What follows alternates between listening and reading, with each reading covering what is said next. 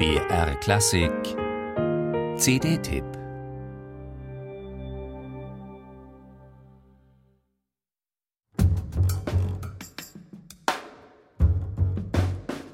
Dieser Groove klingt so, als könnte jeden Moment eine Rockband loslegen, doch es kommt anders.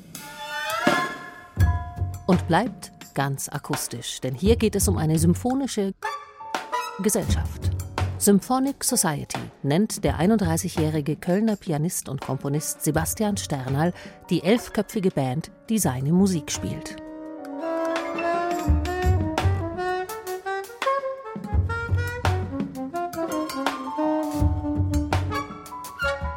Sebastian Sternal dirigiert und überlässt den Klavierpart größtenteils Pablo Held. Dessen mehrfach preisgekröntes Jazz-Trio ist ebenso Bestandteil der Symphonic Society wie die beiden Saxophonisten Nils Klein und Christoph Möckel, der Posaunist Klaus Heidenreich und der Trompeter Frederik Köster. Gemeinsam mit Erik Schumann und Susanna Schmitz-Kulanova an den Geigen, Magdalena Hertel an der Viola und Thomas Schmitz am Violoncello gelingt ihnen ein in jeder Nuance wunderbar ausgewogenes Zusammenspiel.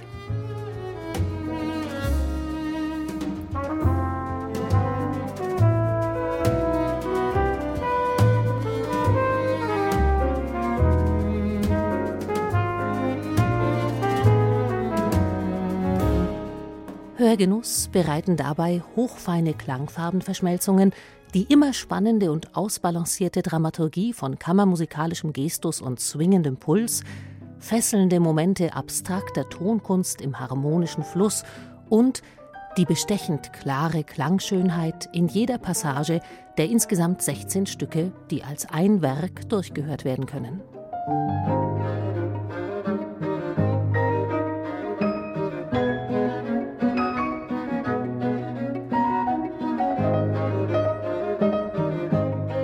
Dabei setzt Sternal kompositorisch stark auf Konzepte, bei denen die transparent anmutenden Tutti aus dem fein ziselierten Zusammenspiel kleinerer Instrumentengruppen erwachsen.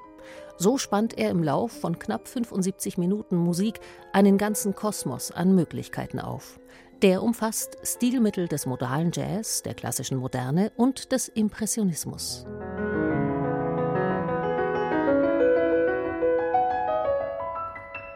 Dass dies alles ganz unbemüht wirkt und organisch verschmilzt, liegt an Sternals Kompositionskunst und an der hohen spielerischen Qualität. Hier ist keine getrennte Rollenaufteilung von Jazzern und Klassikern wahrzunehmen. Man agiert gleichberechtigt und teilt hohe Klangkultur und Präzision, völlige Sicherheit im Umgang mit komplexen Partituren und die Lust am improvisatorischen Moment.